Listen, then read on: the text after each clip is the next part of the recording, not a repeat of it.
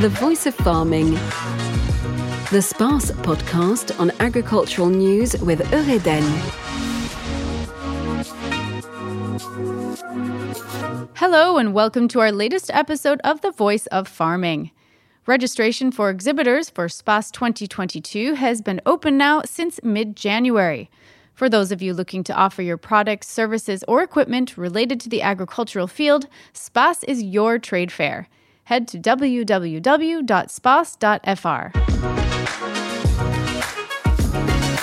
The next few months are busy ones in France.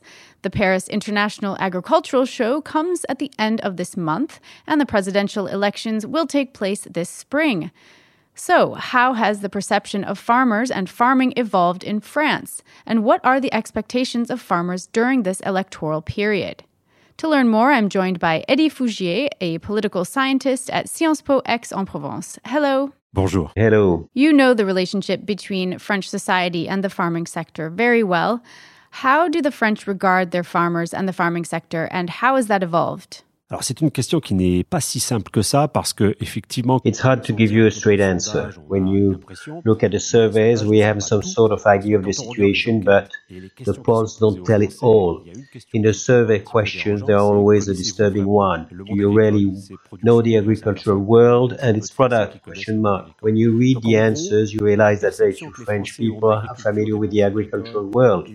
For most French people, the various agricultural sectors and their production modes are based on simplistic and ready-made ideas. To summarize, I would say that French people have in general a very positive image of their farmers. Still, some practices like the use of phytos or intensive livestock breeding are seen negatively, but alternative production methods like agroecology organic agriculture are seen positively. The overall vision of the French farmers is very fragmented. Did that change in recent years? Question mark. Contrary to what we often hear, there was no break between the French people and their agriculture and their farmers. There was no need for agreed reconciliation during the containment period and the COVID crisis. That's what we frequently hear. I would say that there is still a high level of trust, but French people are still asking questions about a number of questionable practices like the ongoing use of pesticides. En particulier, la question des pesticides. What values do the French associate with the farming sector? Alors les Français, lorsqu'ils parlent d'agriculture et When French people talk about agriculture and farmers, we are going to see it at the agricultural show. They have a somewhat nostalgic vision. It's a bit like the books of kids Martine and the farm showing hands picking in the meadow. Some people want to preserve a traditional type of farming. Farmers seem to be doomed to preserve tradition and a know-how legacy. French gastronomy, landscapes, small villages with churches and ringing bells, as described in the songs of French singer Charles Trenet in the 1950s and 60s. French people must understand that farmers are running a business and must compete with other farmers located in faraway countries. They must meet the challenges of running a successful and money making business. There is still a broad gap between the vision of a fairy tale agriculture, often fueled by ads from the agri food industry, or supermarket chains ads or TV shows like Love in the Meadow, but the reality of a modern business that must survive in a tough environment. Many French people think that agriculture is still based on nostalgia and things were better before. There is still a wide gap between reality and dream farming. C'était pas mal avant. Et il y a ce décalage qui est important avec la réalité. Is there a pride and confidence in their farmers? Oui, oui. Euh, quand on, justement, il y a eu une enquête qui a été publiée. Yes, a recent survey showed that food registered trademarks, labels, French gastronomy, wines, and cheese are important components of the French identity, even if this part is emphasized by the current presidential election. Farmers and farming products contribute to French pride. Fierté. Effectivement, ça c'est quelque chose de très important aux yeux des Français. Do you think the French, especially when it comes to consumers, are truly ready to support their farmers? Alors, ça c'est assez complexe parce que lorsque euh, les individus s'expriment, notamment dans les sondages, It's quite complex because when individuals express themselves, especially in polls, there are very different approaches. There's the case of the virtuous who wants to be the one who makes some definite statement like I'm ready to support farmers financially and I'm willing to pay for my food more to help them. Then there's the consumer who looks for efficiency and speed when he buys food. He uses the apps to order foods and have them delivered to his home. Of course, the price of farming products must be kept at a reasonable level. And then there are the hedonists who want good tasting products. There is often a discrepancy between the customer who says that French food products are expensive. It applies to organic farming, short selling channels, and label products. Obviously, there is a big gap between what people say about food, they want to buy French food products, and what they buy, they buy cheap foreign products. Donc, en gros, entre les déclaratifs et les comportements réels, il y a un gros décalage. So we're split. We all share that situation. The French presidential elections are coming soon. Um, what place does agriculture have in national and international political debate? Grande question. Euh, alors, il y a des candidats qui essaient de mettre en avant ces enjeux-là. It's a great question. Les candidats de gauche et le candidat écologiste. Some candidates who are trying to focus on these issues, including left-wing and the ecologist candidates via the questions of the ecological transition, climate issues, the need to move to another mode of agricultural production based on agroecology. That's their strategy. Some left-wing candidates too, such as Jean-Luc Mélenchon or Fabien Roussel, focus on the fate of underprivileged populations that would should have access to healthy and quality food.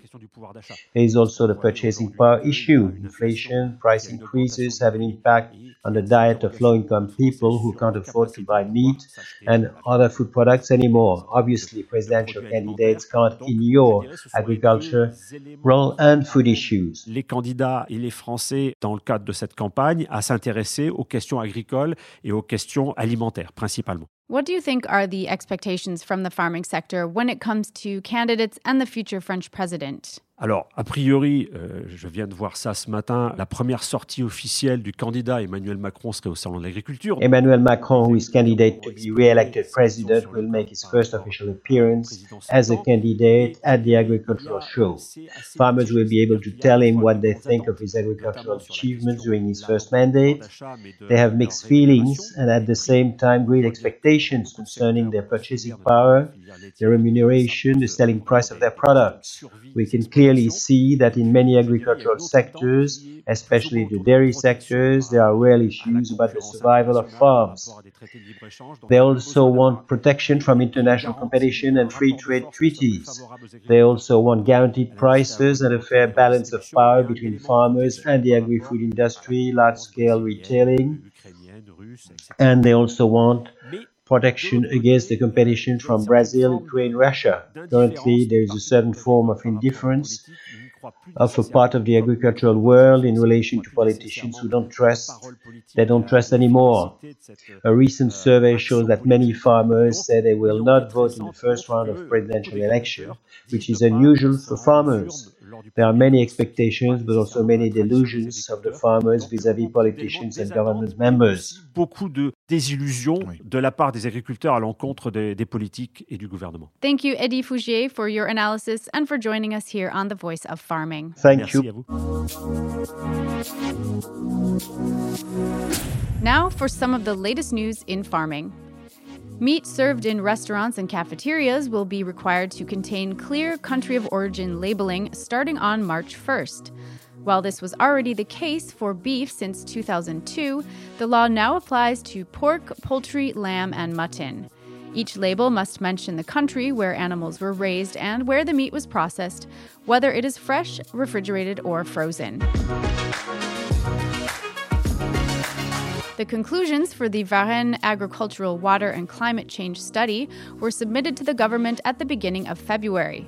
The joint study began last May and included months of exchange and reflection between various actors.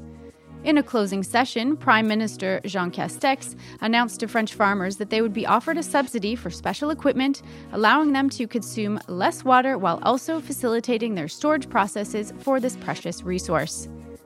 It also plans to reinforce the role of prefects in the design and launch of territorial water management projects.